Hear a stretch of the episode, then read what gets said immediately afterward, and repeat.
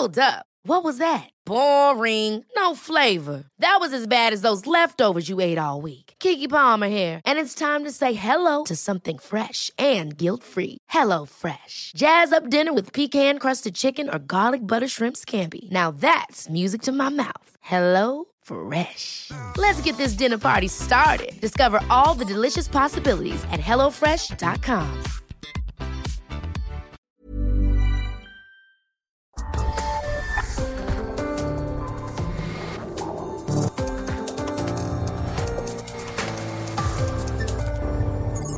República H, con Alejandro Cacho. Muy buenas noches, buenas noches y bienvenidos a República H este martes 21 de septiembre de 2021. Gracias por acompañarnos. Yo soy Alejandro Cacho y le agradezco que esté con nosotros. Lo invito a que se quede la próxima hora aquí en República H porque tenemos mucha, mucha información importante. Gracias a quienes nos siguen a través de Heraldo Radio en toda la República Mexicana y también a quienes eh, nos sintonizan del otro lado de la frontera en los Estados Unidos. Gracias a todos, un abrazo para todos ustedes desde la Ciudad de México. Gracias a quienes nos siguen por plataformas digitales, a quienes nos ven por redes sociales. Gracias a todos. Quédese hoy, porque esta noche seguimos el rastro de la caravana migrante. La caravana migrante, además de que Coahuila está en crisis humanitaria, hace eco en Tamaulipas, donde las presidencias municipales, los municipios de la zona fronteriza de Tamaulipas, también están recibiendo miles de haitianos y no tienen los recursos para poder eh, atenderlos. Mientras que en Monterrey, en Monterrey simplemente a un albergue, a un solo albergue de Monterrey llegaron 800 haitianos migrantes que lo único que quieren es una mejor vida y que están de manera irregular en México. Eso en cuanto a los haitianos y a la crisis migrante. En Guanajuato el gobernador Diego Sinue Rodríguez se desdice y ahora descarta que el atentado en Salamanca sea un acto terrorista. Dice Diego Sinué que, pues no, que no se trató de un acto terrorista, sino que simplemente fue un ataque condenable y estaremos hablando de eso, por supuesto, en un momento más. Y también aquí en República H esta noche platicaremos con el doctor Miguel Ángel Navarro, el gobernador ya constitucional de Nayarit, que estará platicando con nosotros qué viene para Nayarit, qué sigue para ese estado y qué podemos esperar todos en la República Mexicana. Gracias por estar esta noche aquí en República H. Comenzamos.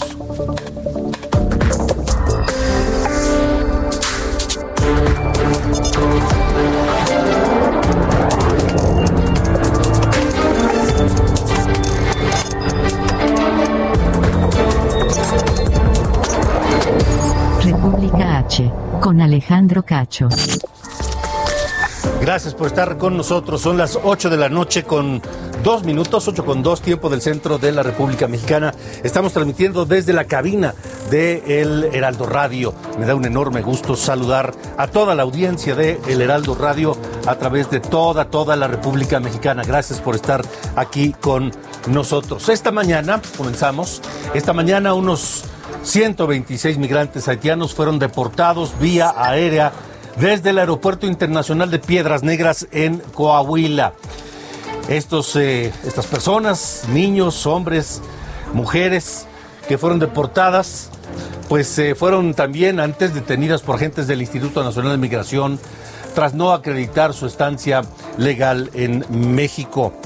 Los haitianos permanecían varados en la frontera entre Coahuila y Texas en busca de una visa humanitaria para residir en los Estados Unidos. Es la situación que se vive, grave crisis humanitaria por los haitianos allá en la frontera norte. Y esta crisis se agudiza en Coahuila. Pero quien tiene el reporte completo de lo que ocurre en aquel estado es Alejandro Montenegro, nuestro corresponsal, corresponsal de Heraldo Media Group allá en Coahuila. Te escuchamos y te saludo. Buenas noches, Alejandro.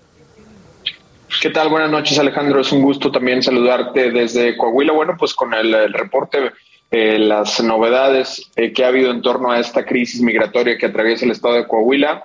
Eh, como bien señales, bueno, esta mañana salió este avión con más de 120 migrantes que estaban eh, precisamente en el municipio, en la frontera entre Del Río y eh, ayer por la noche fueron detenidos por agentes de migración y fueron trasladados en autobuses hasta Piedras Negras. De ahí fue donde partió el avión hacia el estado de Chiapas y bueno, pues ahí fueron llevados a Chiapas con el objetivo bueno, pues de que regularicen su situación migratoria en México y luego, bueno, pues ya ellos van a definir si permanecen en el país o si vuelven a intentar eh, pues ir a los Estados Unidos.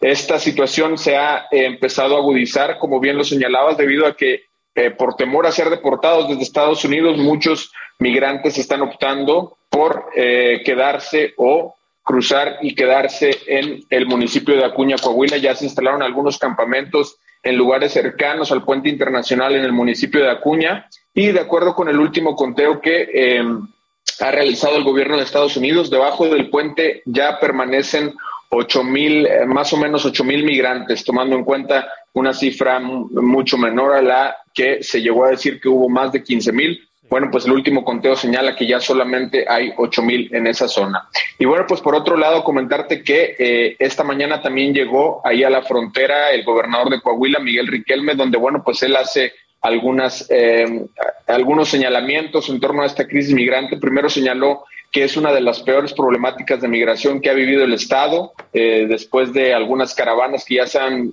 vivido antes con tres mil, cuatro mil migrantes. Bueno, dijo que esta es peor que todo lo que se ha eh, vivido antes en cuanto a migración se refiere en Coahuila. Dijo que eh, los migrantes están optando por Coahuila debido a que las dos ciudades fronterizas, Piedras Negras y Acuña, son de las más seguras del país. Y bueno, pues también eh, por ahí dejó entrever que em, estos migrantes fueron traídos por, hacia la frontera de Coahuila con engaños y dijo que se teme que pudiera estar involucrado el crimen organizado en esa situación. Y también, bueno, pues por ahí dejó entrever que eh, alguien los dejó pasar. De, eh, dice que, estos migrantes entraron por el sur del país y que alguien eh, pues los dejó pasar al final de cuentas y hacer todo el recorrido hasta la frontera norte. Finalmente también se celebró una reunión entre autoridades de México y de Estados Unidos en la ciudad de Eagle Pass, que es la frontera con Piedras Negras, Coahuila. Y bueno, pues ahí básicamente se tocó el tema de migración, el tema de la seguridad y también el comercio que se está viendo afectado por el cierre del cruce de Del Río eh, con Acuña, Alejandro. De acuerdo, Alejandro Montenegro, gracias por la información. Más adelante vamos a tener al canciller Marcelo Ebrard, quien maneja esta misma versión del engaño, de que todos estos miles de migrantes, principalmente haitianos, han llegado hasta eh, territorio mexicano primero y luego a la frontera con los Estados Unidos engañados y como parte de pues de un negocio perverso, de un negocio maldito cuyo, cuya mercancía son precisamente las, las vidas, las personas. Entonces, más adelante le presentaremos este, ese, esa declaración del eh, canciller Marcelo Ebrard. Eh, precisamente otro estado que está pues padeciendo ya la, las consecuencias, los problemas que trae la presencia de tantas personas indocumentadas, que no tienen que comer, que no tienen dónde pasar la noche, donde no, tienen casa, no tienen trabajo y lo único que quieren es atravesar la frontera. Otro lugar es Tamaulipas, cuyos eh, municipios fronterizos se están viendo ya, pues, eh, eh, con presencia de estas, de estas personas. Esta noche, allá en Tamaulipas, le agradezco al diputado Francisco Garza Cos, quien ha, asumido una postura también crítica con eh, el tema de las caravanas migrantes. Consideró que el gobierno federal viola los derechos de estas personas por eh, exponerlos de distintas maneras en estos operativos. Diputado, gracias por estar aquí en República H. Buenas noches. Buenas noches, Alejandro. Salud con gusto a todas las personas que nos siguen por, por tu canal. Este, y bueno, estamos a la hora. Saludamos a la gente que nos escucha en, Matamoros y en Brownsville a través del 93.5 de FM, a donde llega la señal de Heraldo Radio y donde se escucha República H, y también en Reynosa y McAllen en el 91.7 de FM, que también baña toda aquella parte amplia de la frontera tamaulipeca con los Estados Unidos, con Texas particularmente, que ahora pues también no son ajenos a esta crisis, diputado? ¿Cómo, cómo, ¿Cómo la está manejando México y qué problemas están viendo ya en estas ciudades, en estos municipios fronterizos tamaulipecos? Pues bueno, yo creo que ahorita lo mencionaste tú muy bien. Eh, una, no es un problema que sea nada más de ahorita, desde el 2018, con la apertura o la invitación que dio el presidente de la República, en este caso, eh, que inclusive iba a otorgar visas eh, humanitarias para supuestos de empleo, pues empezaron a, también a, venir muchas de las caravanas y, eso ha traído problemas muy graves eh, en los estados fronterizos y en ellos Tamaulipas y sobre todo en las ciudades que son las más grandes del estado, como es Reynosa, Matamoros y Nuevo Laredo, que ya tienen pues, desde el 2018 batallando, sobre todo eh, los costos que se tiene por sentido humanitario y la atención que tienes que dar a todas las personas que, que vienen de inmigrantes, porque tenemos la confusión. Eh, todo aquel ciudadano de otro país que llega eh, sin documentos es inmigrante y ahorita se le está dando un trato también como si fueran migrantes o con nacionales. Y el detalle es que no tienen un documento que los avala su legal estancia en el país. Y eso es parte de lo que ahorita se está ocasionando porque no se está atendiendo por parte del Instituto Nacional de Migración. Desde que llegan por Chiapas, desde ahí empiezan los problemas.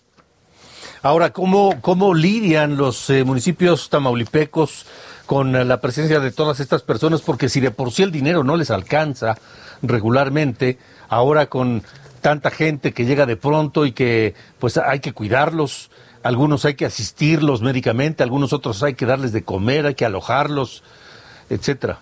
Pues mira, son alimentación, medicamento, porque unos llegan, imagínate la travesía de atravesar todos los estados del país hasta llegar aquí a la frontera, pues algunos llegan enfermos o con otro tipo de problemáticas. Y traemos el tema del COVID también, que, que, que al final pues van, van transitando sin, sin cuidados también al atravesar un estado. Se requiere espacios para su aseo personal, eh, agua potable, también hay que cuidarlos, o sea, comen, desayunan y cenan. Y los municipios, pues lo puedes atender una semana, un mes, ya llegan dos, tres meses, un año, eh, te voy a poner un ejemplo, en Reynosa hay más de 3.000 mil este, entre migrantes e inmigrantes que, que pues traen un costo aproximado de, un millón de pesos mensuales. Y Nuevo Laredo trae alrededor de 2.500 también costos muy similares. El que tiene un poquito menos de, de, de inmigrantes sobre todo que hay mucho haitiano ahí en Matamoros alrededor de 250 es el que ahorita tiene menos problemas pero al final todos los días entre los conacionales y los que llegan de otros países se, se, se, se, se queda una estancia ahí en, en, en, estas áreas, al aire, eh, en este caso en plazas públicas, porque a veces quieren estar cerquita de la frontera. Otra cuestión, se les tiene que estar cuidando para que no vayan a parar en manos de la delincuencia también. O sea, son muchos factores, porque al rato de repente, pues, eh, se ven presionados. Entonces, que tiene que ver desde el momento que están en Chiapas, desde el momento que los que les dan la oportunidad de transitar eh, y le, los dejan que lleguen a, a, estas ciudades fronterizas, después los regresan, entonces tú dices que es un círculo medio medio raro, ¿verdad? Que, que, que, alguien está haciendo este tipo de, de o está aprovechando esta situación también con, la, con vidas humanas. Ahora, diputado, la federación, el gobierno federal está dejando solos a los municipios con este problema. Mira, desde el 2018 desaparecieron, pues desaparecieron muchos de los de los fondos, pero en especial el de atención a migrantes que se les destinaba a los estados, inclusive por porcentajes del número aproximado de, de inmigrantes o migrantes que tenían y eso lo desapareció el presidente. Entonces, eh, ahorita han estado batallando, sí, por sí batallan para, para lo que son sus operaciones normales o la responsabilidad que tiene un municipio de, de luz, agua, drenaje, bacheo. Ahora le agregas una carga adicional y, y el gobierno federal pues no, no aporta nada, no llega nada. Y yo hace poco hice un exhorto precisamente a la Secretaría de Hacienda para que en el presupuesto del 2022 eh, viera la posibilidad de, de, poner o, sea, eh, o sea, de, de, meter el apoyo de, de, fondo de atención a migrantes, sobre todo a los estados fronterizos. Esperemos que, que, hagan eco y también que los diputados federales asuman una responsabilidad porque el problema este es grave y, y también no es posible en las condiciones de probables que están ahorita esta, esta gente eh, cuyo cuyo situación es muy difícil y no van a pasar porque si no nos dejan pasar a los fronterizos ahorita por tema de COVID, pues menos no, no está abierta la frontera para, para ciudadanos de otros países, está complicado. De acuerdo, pues eh, diputado, gracias por haber estado en República H.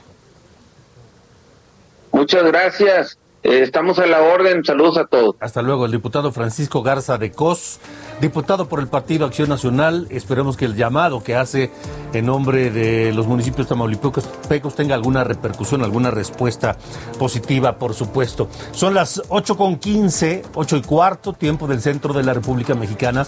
Y vamos ahora con eh, de, Nuevo León, ahí, su estado vecino, de Tamaulipas a Nuevo León, porque llegaron alrededor de 800 migrantes de origen haitiano para recibir apoyo humanitario en eh, un albergue allá en Nuevo León, de acuerdo con la casa de asistencia a la que llegaron.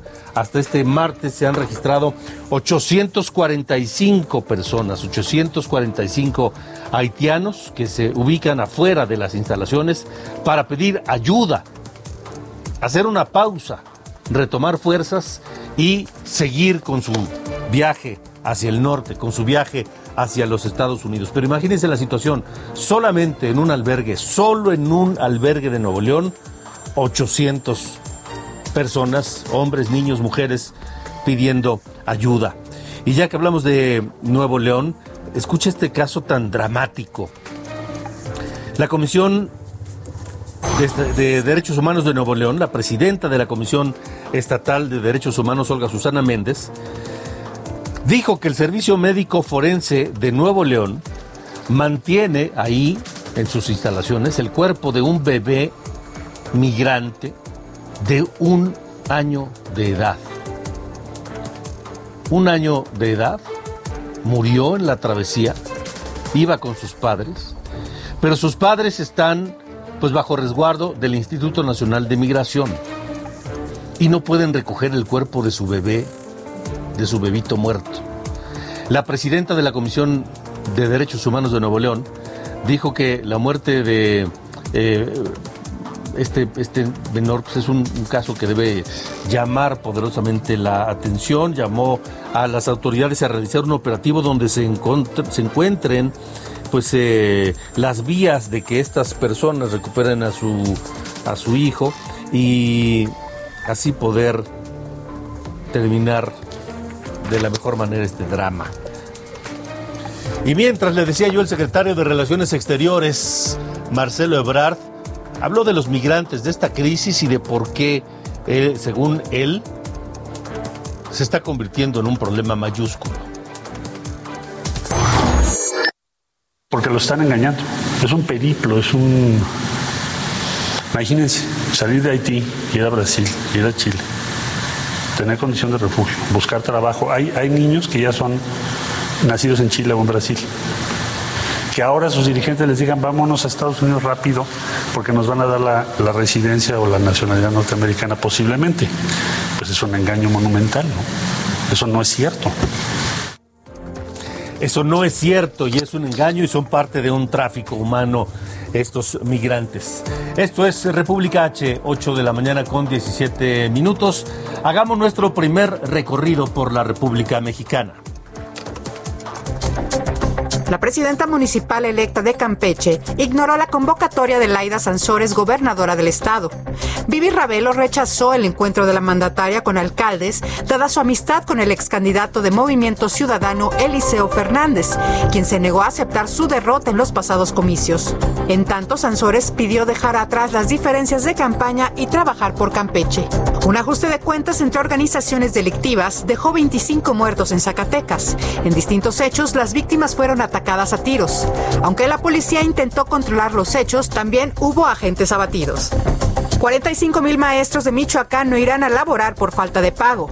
El gobierno les adeuda salarios desde el pasado primero de agosto. Por lo anterior, esperan que la situación se resuelva en los últimos nueve días que le quedan al gobernador Silvano Aureoles. Quienes también exigen pagos son los empleados de salud de Guerrero. Más de 5 mil trabajadores exigieron al gobierno su aportación del Fondo del Estado. Les adeudan alrededor de 17 mil pesos a cada uno. Por su parte, las autoridades argumentan que el gobierno federal no ha transferido el dinero. Rescataron a dos personas que fueron arrastradas por las inundaciones en Aguascalientes. Las fuertes lluvias dejaron también coches varados y avenidas bloqueadas. La Policía Vial y Protección Civil apoyaron las labores. 8 de la noche, no de la mañana, como dije hace un momento, 8 de la noche con 19 minutos. Vamos a Guanajuato, donde el gobernador Diego Sinué, pues como dice una cosa, dice otra. Ayer dijo que se trataba de un atentado terrorista el que arrebató la vida a dos personas en Salamanca por la explosión de un artefacto. Ahora vamos con nuestra compañera Gabriela Montejano que tiene la versión del día de hoy del gobernador Sinué. Gabriela, ¿cómo te va? Buenas noches.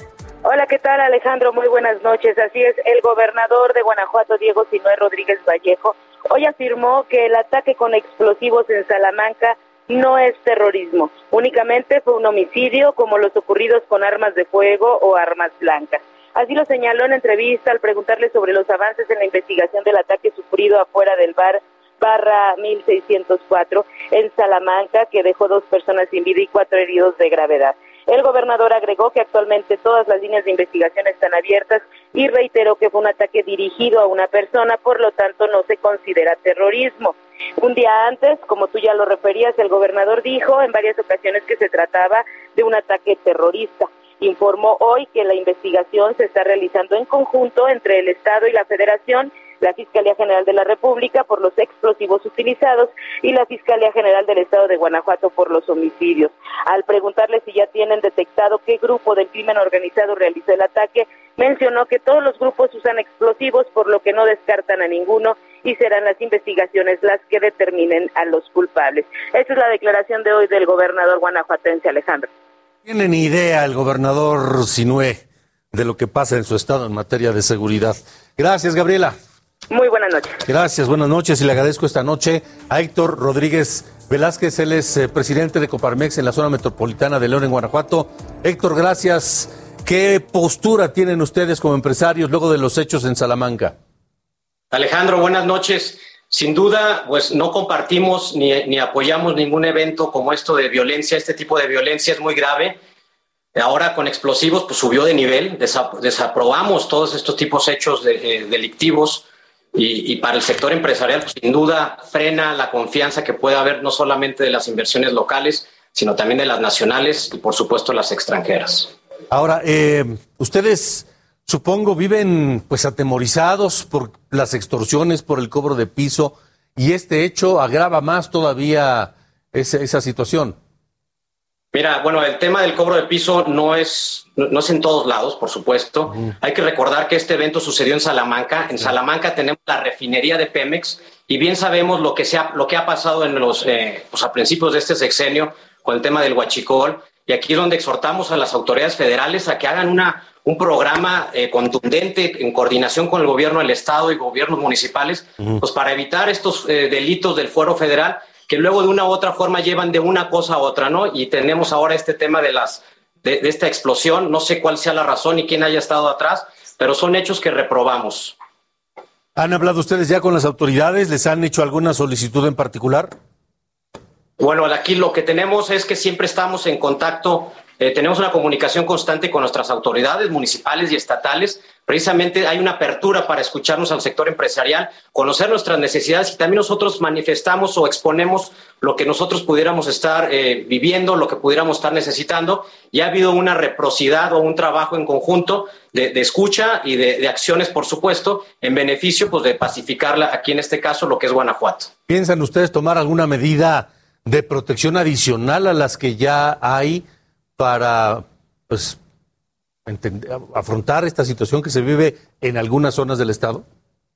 Pues mira, es complejo tomar medidas eh, eh, adicionales. Recordemos que un empresario es desde quien tiene una tiendita en la esquina hasta un gran corporativo, una gran empresa. Para no todos, no todos tienen el mismo presupuesto, no todos es la misma situación.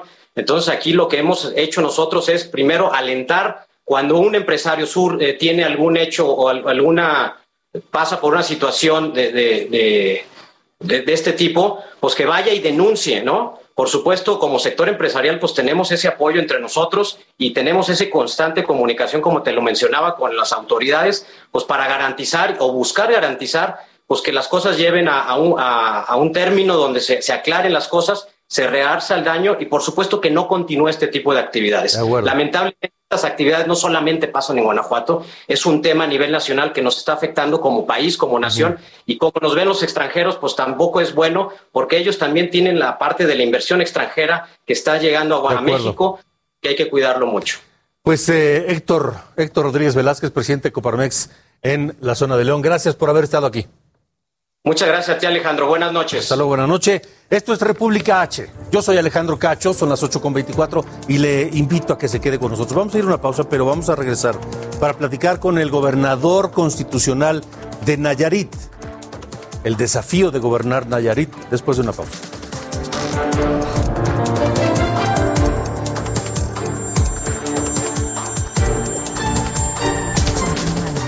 República H, con Alejandro Cacho. Regresamos. República H, con Alejandro Cacho.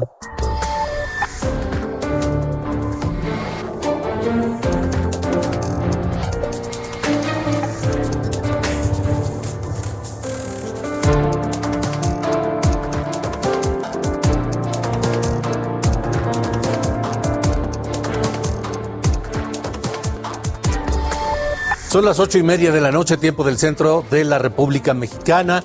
Yo soy Alejandro Cacho, gracias por estar con nosotros en República H. Continuamos, continuamos y, mire, déjeme decirle algo. En los ya algunos años de carrera que tengo en esto, he conocido muchos, muchos eh, hombres y mujeres que se han convertido en gobernadores de sus estados. Pero créame que ninguno a ninguno le he notado las ganas, el entusiasmo que le, que le vi, que le reconozco y que siento del doctor Miguel Ángel Navarro para gobernar su estado Nayarit. Y hoy ya, eh, ya, es gobernador constitucional de Nayarit y está con nosotros esta noche. Doctor gobernador, ¿cómo está? Buenas noches. Con el gusto de siempre saludar a usted y a su auditorio y gracias por los conceptos a su servidor. Créame que amo enormemente a, mi tierra y hoy la oportunidad que se me da es para empujar al lado y junto con todos y tratar de mejorar las mejores mejorar las condiciones de vida de nuestro estado, Alejandro. Gracias, doctor. Y es que eso se lo proyecta, lo proyecta, se ve, se siente y lo contagia. Y supongo que sus paisanos los nayaritas estarán contagiados de ese, de ese sentimiento. No, sí, es un, es, es un ánimo que no se lo puedo descifrar. Le comentarán el domingo la gente que estuvo en la toma de protesta y ahorita que ha estado recorriendo comunidades y colonias. E, e, es un ánimo desbordado, es un cariño mutuo. Caramba, que, hay que verlo y hay que sentirlo para poderlo precisar. Creo que los nayaritas estamos sacando ese ánimo que durante mucho tiempo tuvimos frenado, sí, y, que hoy en día tratamos de sacarlo para construir, para construir mejores caminos para nuestro estado y desde luego mejores oportunidades para todos. Ahora, eh, gobernador, hay una cosa, el, el, reto, el reto aumenta con este ánimo y con este ambiente, me imagino, el compromiso. Se lo voy a comparar como médico, ya sabe que tuve ejercicio de la profesión durante mucho tiempo. Haga de cuenta cuando un paciente está enfermo y llega un médico y empieza una alegría porque eh, presiente, siente que se va a curar. Y ese ánimo lo obliga a uno a hacer un esfuerzo enorme y a tratar de buscar la solución de mil maneras, pero no fallarle al paciente, a la familia, que genera alegría eh, la posibilidad de salir adelante. Así está nuestro estado hoy, hoy, hoy en día. Así lo siento, Alejandro. Eh, un estado de ánimo efervescente y una expectativa que me obliga, que lo siento eh, eh, en los hombros, de no fallar al Estado y de manera humilde tratar de, eh, conjuntar esfuerzos, porque hoy más que nunca ratifico esa, esa, e, ese dicho que dice, si quieres conocer a alguien, dale poder. Y el poder se hizo para transformarlo en resultados con humildad, con respeto, respetando la dignidad de los demás, Alejandro. Eh, ¿Cambia la perspectiva, la visión, se alteran las rutas o los planes una vez ya asumido el cargo? No, Alejandro, sobre todo cuando se tienen muchas ganas, se tienen arrugas, pero se tienen años que los traducen una experiencia positiva. Mm. Eh, quisiera uno tratar a toda la gente que no se fuera con el más mínimo este desaliento de uno, ¿sí? Mm. Quisiera estarlos escuchando uno, pero también quisieran a poder aprovechar cualquier posibilidad para transformarlo en oportunidad, pero por el otro lado, contagiar a la gente para que la gente también se corresponsabilice junto a quienes lo, lo gobiernan con hacia su presente y, y hacia su futuro. Que no voltee la gente atrás para pelearse, que la gente vea adelante para construir los nuevos caminos que todos necesitan. Es lo que, lo que siento yo de, de mi estado y creo que estamos ante una gran oportunidad todos. Eh, ¿Encontró sorpresas eh, ya habiendo asumido la responsabilidad al abrir los cajones, al revisar las cuentas, al ver los, los, los, los, los eh, las reservas, etcétera? ¿Se encontró con sorpresas? Mire, yo sería, mentiría si le dijera que no sabía que mi estado tiene graves situaciones económicas de deuda tiene promedio 10 mil millones de pesos de deuda del Estado, eh, 4 mil millones de pesos promedio la universidad, tiene 2 mil millones de pesos la, la educación, 1.200 millones de pesos este la salud, que, que en conjunto para la economía de nuestro Estado es mucho, además que no tenemos fondo de pensiones. Sin embargo, bueno, eh, estamos para resolver problemas antes que estarnos quejando a cada momento. Creo que si asumimos con responsabilidad, con sobriedad, con seriedad, porque la política es cosa seria. Las cosas tenemos que alentar con responsabilidad, traducir al pueblo la verdad, pero también traducir el ánimo necesario para que venzamos la adversidad, Alejandro. Ok, ahora, eh, lo primero, como, como su compromiso como médico ha sido mejorar eh, los eh, servicios de salud para los Nayaritas y ya está trabajando en eso. Sí, plantea el señor presidente y le agradezco que lo haya aceptado el hecho de federalizar los servicios, otorgando y cogobernando los servicios de salud con Ingenestar, pasarle a Ingenestar eh, la infraestructura para la operación, la infraestructura que pudiera en un momento dado dar respuesta eh, de una manera más solvente que está demandando tanto la población, que no haya falta de medicamentos, que haya turnos completos, pero también que estemos impactando en una sociedad que se está educando en materia de salud por el fin de ser el protagonista de su propia prevención de enfermedades. Y el presidente lo aceptó, la infraestructura de, de nosotros como eh, servicios estatales va a pasar en manos del Seguro Social en un futuro, de acuerdo a lo que platiqué con el maestro Zoé.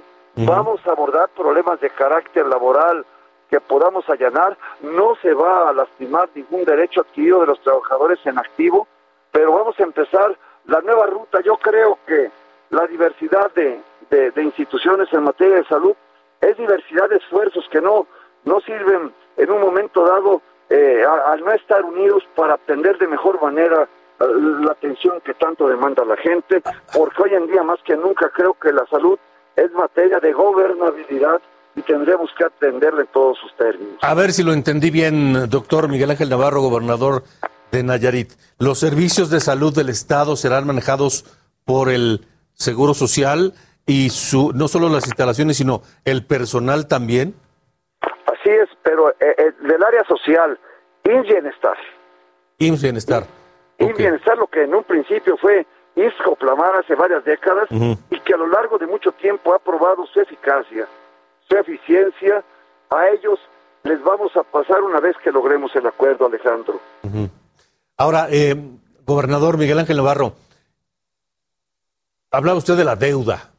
Es para Nayarit es una deuda de alrededor de 15 mil millones de pesos, más o menos, ya en total. Promedio, promedio sí, Alejandro. ¿Cómo le va a hacer, gobernador? Ya fuimos a hablar a, a, al SAT con el fin de poder lograr negociar los adeudos que se tienen con ellos, pero también poder nuevamente regresar las aportaciones que se hacen al IVA, al IVA y al ISR, eh, que son aportaciones y que se regresan en una gran cantidad, y ordenar el gasto público y además hacernos entender que el trabajo burocrático ya no puede estar solventando toda la demanda, toda la demanda de empleos aquí en México.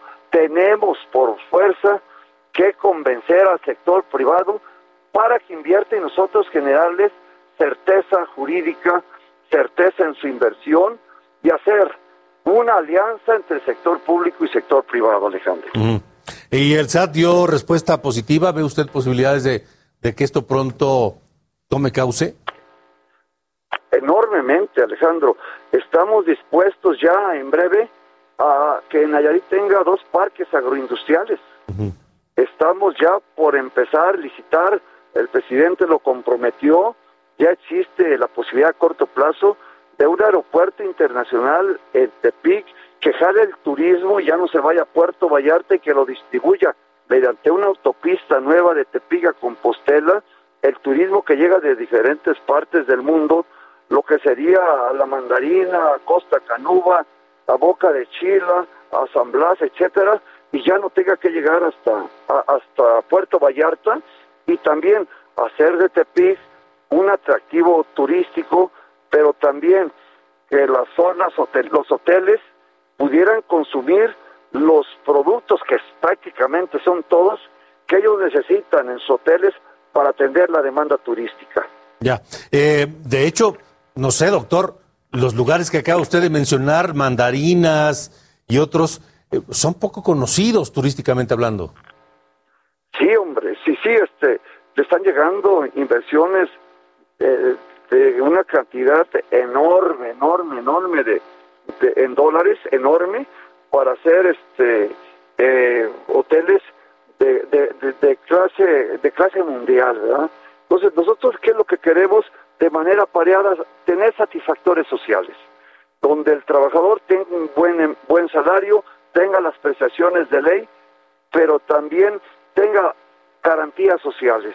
Y en ese punto de equilibrio, en permitir la inversión privada de gran magnitud y satisfacer, satisfacer la necesidad social, evitar los procesos de migración tan dolorosos y el descabrajamiento de la familia, y eso nos ha alentado porque estamos haciendo diagnóstico en la realidad y propuesta en la realidad.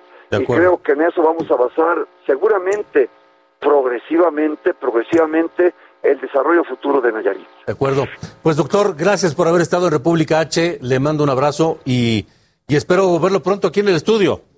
Claro que sí, va a ver usted que despertamos a ese gigante que se llama Nayarit, que está dormido y que pronto habremos de empezar a, a caminar fuerte muy y sólido por todo el país. Muchas gracias a usted. Que le vaya muy bien. Gracias, Hasta gobernador. luego. El gobernador de Nayarit, Miguel Ángel Navarro.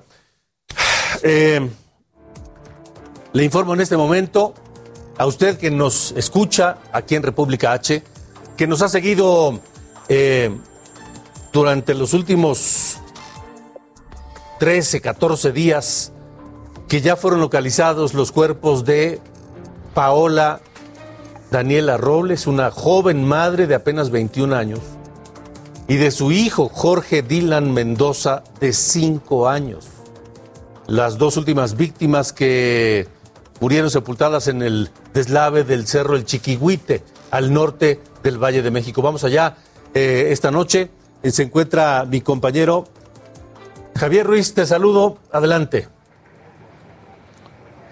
Hola Alejandro, ¿qué tal? Te saludo con gusto, excelente noche. Y efectivamente Alejandro, pues continúan las labores de búsqueda de Paola y de Dylan de 5 años eh, de edad, quien desafortunadamente pues todavía se encuentran pues atrapados en estas rocas. De acuerdo a lo que nos han referido nada más las autoridades, que se tiene focalizado el punto donde probablemente podrían encontrarse los cuerpos de tanto esta señora como también de su hijo. Al momento, pues lo que nos han referido, que desde la semana pasada, justamente cuando encontraron a Mía, pues los binomios eh, caninos alertaban de que probablemente se encuentren en una piedra de, de, de 200 toneladas, no, lo que nos refieren que justamente pues los cuerpos probablemente se encuentran debajo de una, de una, de una eh, piedra de aproximadamente 200 toneladas y es por ello que van a continuar pues buscándolos en este punto.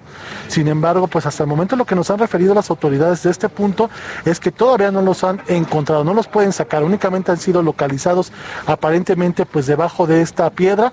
Hace unos momentos ingresó un grupo de aproximadamente 10 trabajadores, al parecer con una especie de una herramienta de taladro, probablemente seccionen esta piedra de 200 toneladas y posteriormente se espere que también pues se encuentren pues el cadáver tanto de, Padal, de Paola o como también el cuerpo de Dylan. También mencionar que a petición del gobierno de Tlalnepantla, del municipio, pues el gobierno de México emitió una declaratoria de emergencia extraordinaria de este municipio justamente para que pues brinden apoyo y se generen algunos eh, recursos. Será en las próximas horas o los próximos minutos donde pues se espera el rescate de los cuerpos de estas dos eh, personas. Todo esto pues a decir de las autoridades y justamente pues al momento lo que hay que referir que no han ya movido más personas debido a que como llovió por la tarde eh, es bastante indeble pues el, el piso, incluso pues mañana por la mañana se estará nuevamente estabilizando para que continúen pues las labores de retirar, retirar o extraer los cuerpos que aparentemente se encuentran pues debajo de esta gran piedra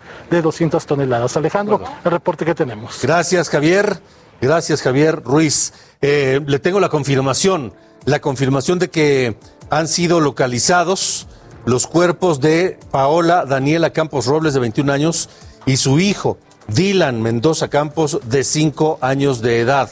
Hace 11 días fallecieron sepultados allí en el cerro de El Chiquihuite. Los eh, rescatistas informaron que ambos cuerpos fueron encontrados entre los escombros. Sin embargo, no dieron más detalles del hallazgo, pero ya los rescatistas han confirmado a el Heraldo Media Group que han sido localizados los cuerpos de Paola y de su hijo Dylan. Ahí están todavía elementos de protección civil del Estado de México, del sistema de urgencias del Estado de México y protección civil y bomberos del municipio de Tlalnepantla. Es cuestión de minutos para que haya más información en torno de esta noticia. Han sido encontrados los cuerpos de Paola y su hijo Dylan, que murieron hace 11 días en el Chiquihuite. Esto es República H. Bueno, pues seguimos porque la Comisión Nacional del Agua alertó a cuatro estados por el desfogue y posibles desbordamientos de la presa Simapán, que está al 100% de su capacidad. 100%. Los estados en riesgo son San Luis Potosí, Veracruz, Hidalgo y Querétaro. En San Luis Potosí, Tamazunchale podría ser la zona más afectada, por lo que se evacuó ya la población y se instaló un albergue. En Querétaro, además del riesgo por la presa Simapán, hay otras presas a su máxima capacidad. Estas presas son la presa Centenario en Tequisquiapan, la San Ildefonso en Amealco, la presa La Llave en San Juan del Río y la presa Constitución de 1917 también en San Juan del Río. El desbordamiento de presas allá en Querétaro ha causado graves inundaciones. En Tequisquiapan, habitantes y turistas fueron ya evacuados. Vamos contigo, Patricia López, que tienes el reporte desde Querétaro. Estamos contigo. Así es, muy buenas noches, buenas noches a la audiencia. Pues este fin de semana fue de lluvia y de movilizaciones justo en estos municipios que llevaron al ejército, a la Secretaría de la Defensa Nacional a aplicar el plan de N3, particularmente en los municipios de Tequisquiapan, San Juan del Río, eh, igualmente en Huimilpan y en Pedro Escobedo. Esto a partir de que el sábado, por ejemplo, una vez que empezó también a desfogar la presa de Simapán, eh, la presa Centenario de Tequisquiapan alcanzó niveles muy altos, San Juan del Río también empezó a, a desbordarse, digamos, el, el, río San Juan, justamente con este nombre. En el caso de Tequisquiapan fue necesario rescatar a 113 turistas de por lo menos tres hoteles, también rescatar a 40 perros de un centro que se encontraba en una organización que promueve las adopciones. Fue necesario que bomberos y la Sedena acudieran con balsas para tratar de sacar y poner a salvo a las personas. Aquí hay varias personas afectadas y varias viviendas afectadas en estos dos municipios. El gobernador ha asegurado, el gobernador Francisco Domínguez Servién ha asegurado que no se van a escatimar recursos, en favor de estas personas para garantizar su integridad física y patrimonial, además de que se está trabajando en una eh, en un plan, en un listado de personas afectadas con el fin de que se les pueda brindar toda la ayuda. Esta eh, anoche, por ejemplo, al menos 22 viviendas también del municipio del Marqués presentaron también afectaciones, tuvieron tirantes de hasta 40 centímetros. En el caso de Tequisquiapan, algunos lugares alcanzaron un metro 70 centímetros de agua. La isla Sibanzáes, que es uno de los atractivos turísticos de Cadereyta, ya cerró todas sus actividades acuáticas y deportivas, luego de que también las lluvias de este fin de semana empezaron a tapar algunos de los espacios. Algunos dicen que amenaza con desaparecer esta isla. Eh, sin embargo, eh, la Secretaría de Turismo mantiene una atención en ese lugar. Solamente cinco de las palapas que ahí se encuentran eh, han sido afectadas con o han sido cubiertas con el agua y los comerciantes y pobladores de todas estas zonas dicen que no se veían estos niveles desde hace por lo menos una década. el presidente municipal de Querétaro, Luis Bernardo Raba, también anunció que se prevé una colecta con el apoyo de la iniciativa privada para apoyar a todas las zonas afectadas y también la Universidad Autónoma de Querétaro ha empezado a advertir que va a trabajar eh, el de llevar productos de limpieza para el municipio de Tequisquiapan y también la posibilidad de crear un albergue en el caso de San Juan del Río. Así se encuentra Querétaro en estos momentos. De acuerdo, Patricia, gracias por la información desde Querétaro. Muy buenas noches. Buenas noches. Y mire, déjeme informarle cuando son las 8 con 49, tiempo del centro de la República Mexicana, 8 de la noche con 49 minutos. Esto es República H. Yo soy Alejandro Cacho. El Servicio Meteorológico Nacional informó que hoy ingresó el primer frente frío de la temporada en el norte y noreste del país. Además se pronostican, ojo, fuertes lluvias y descargas eléctricas. Hay posibilidad de granizadas en 16 estados. Atención, estos estados con posibilidad de lluvias y granizadas son Aguascalientes, Chihuahua, Ciudad de México, Coahuila, Durango, Estado de México, Guanajuato, Jalisco, Michoacán, Morelos, Nayarit, Nuevo León, San Luis Potosí, Sonora, Tamaulipas y Zacatecas, todos ellos con posibilidad de lluvias y granizadas. Las temperaturas mínimas serán de 0 a 5 grados en zonas altas de, atención, Chihuahua, Durango, Estado de México, Michoacán, Puebla, Tlaxcala. Así que lluvias y frío para buena parte de la República Mexicana, es lo que dice el Servicio Meteorológico Nacional. Y lluvias, lluvias importantes cuando las presas, muchas del, país, están a máxima capacidad. Bueno, 8.51. Vamos a cambiar de tema porque usted conoce lo que es la alerta de género esa etiqueta que se pone a estados, a municipios o a ciudades incluso, donde hay una alta incidencia de agresión a las mujeres, donde hay altos niveles de feminicidios, donde hay altos niveles de inseguridad, solo por el hecho de ser mujer. Pero la pregunta es, ¿sirve de algo esta alerta de género? Escuche usted.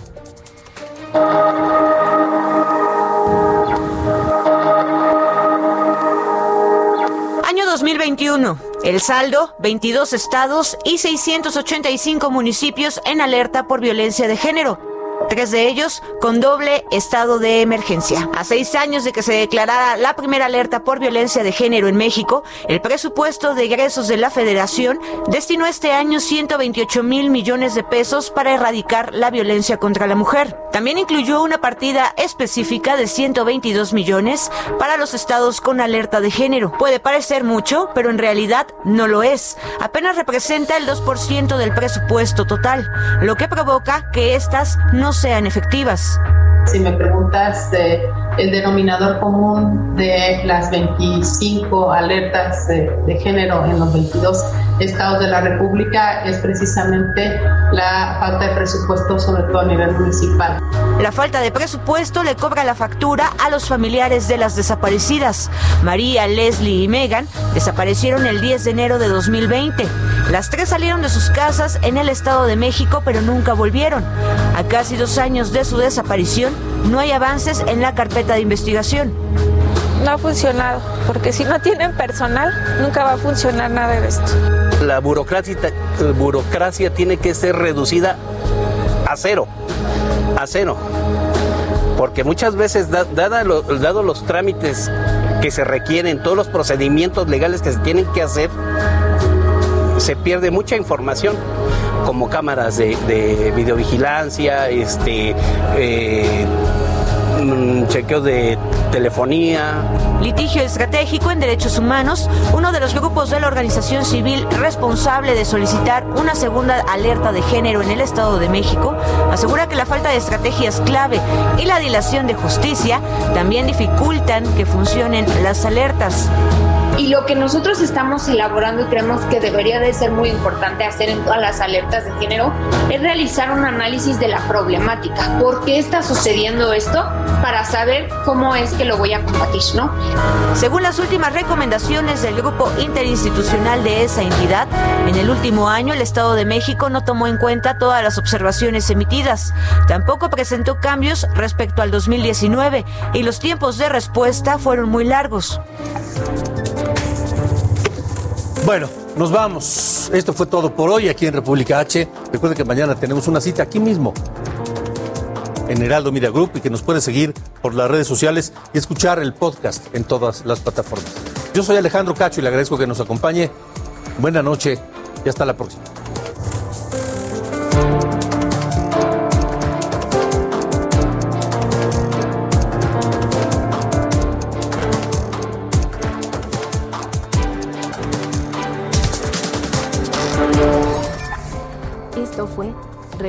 H con Alejandro Cacho.